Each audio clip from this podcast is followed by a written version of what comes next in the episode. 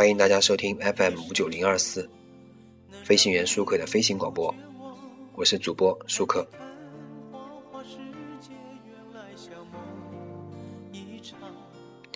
今天呢，我们来说一下这个主题呢，是叫跳出你思维的局限。前一段呢，曾经有一段时间啊，有一个帖子非常火，这个帖子说是说寒门再难出贵子，据说呢是某银行的这个人力资源经理写的。里面有个观点就这样说的：父母会影响孩子的思维，会把自己的想法呢和做法教给孩子，但是有些时候呢，可能不会意识到他们某些想法和做法导致了他没有成功，然后呢，再将这些作为经验教给孩子呢，孩子同样也会受到很大影响。这些想法和做法与经历有很大关系，很大程度上与阶层环境关联很大。贫与富很多想法是不一样的。所以，如果没有意识到思维上的差距呢，可能好几辈子的人都会在寒门打转出不来。银行的实习生呢，有一个本来很有希望留下，但一件事情让希望破灭了。有一次接待客人，桌上摆着水果、瓜子、烟，这小孩觉得呢，反正也没人抽，而且他父亲一辈子也抽不起这么好的烟，于是拿了两盒放进自己兜里了。领导见此，就觉得此人不可用，尽管他其他方面非常强，就因为这一点毁了人生。还有几个例子也是类似的情节，很大程度是父母的影响。如果不跳出这个局限，一辈子都会活在阴影里。而根深蒂固的东西呢，往往自己意识不到，自己觉得不是个事儿，在外人看来却非常严重。个人的习性、习惯、性格等等习以为常，有时候却是致命的，自己意识不到才最可怕。所以呢，淹死会水的就类似道理。有些方法手段在之前很有效，于是呢就一直这么依赖着。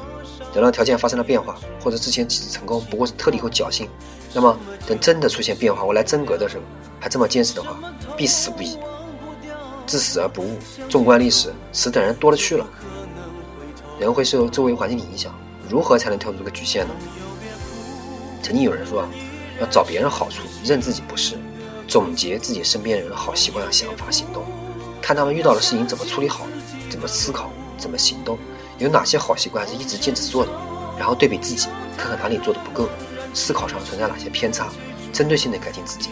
等到熟练以后呢，就可以分析更多的人，比如现今的各界名人，比如历史上的古人。有些东西是学不来的，但是说的判断也很有意义。看别人做一个事情，就能够判断他是成还是败。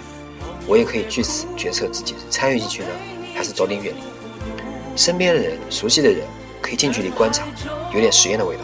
有时候一件事情就这么做成了，那么做就不成，微妙的差异在哪里？可以深入的观察思考。所以呢，你看历史上很多时候很多描写很简练，寥寥几语就讲述了数点人生，其中省略了很多细节。但是如果功力够高呢，你就可以吸收影响，吸收这些营养，脑补这些细节，因为细节有时候只是根据，如何思考才更为关键。比如史书上有《醉尾录》《费宏传》。说有一次大同的士兵叛乱，杀了大同的守将，另一个将领就主张派兵剿灭叛军。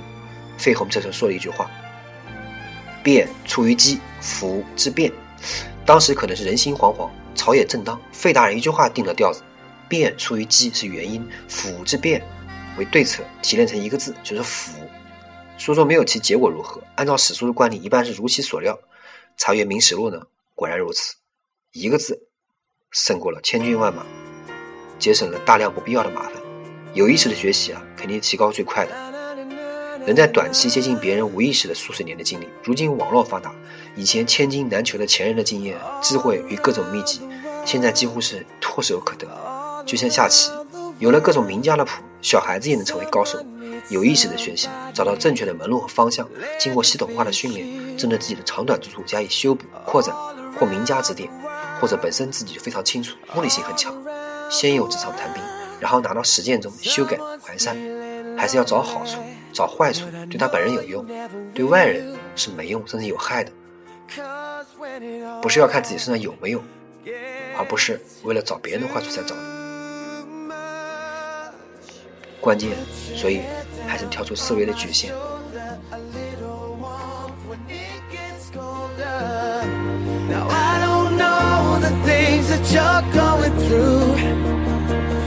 you for 谢谢大家收听 fm 九零二四我是主播舒克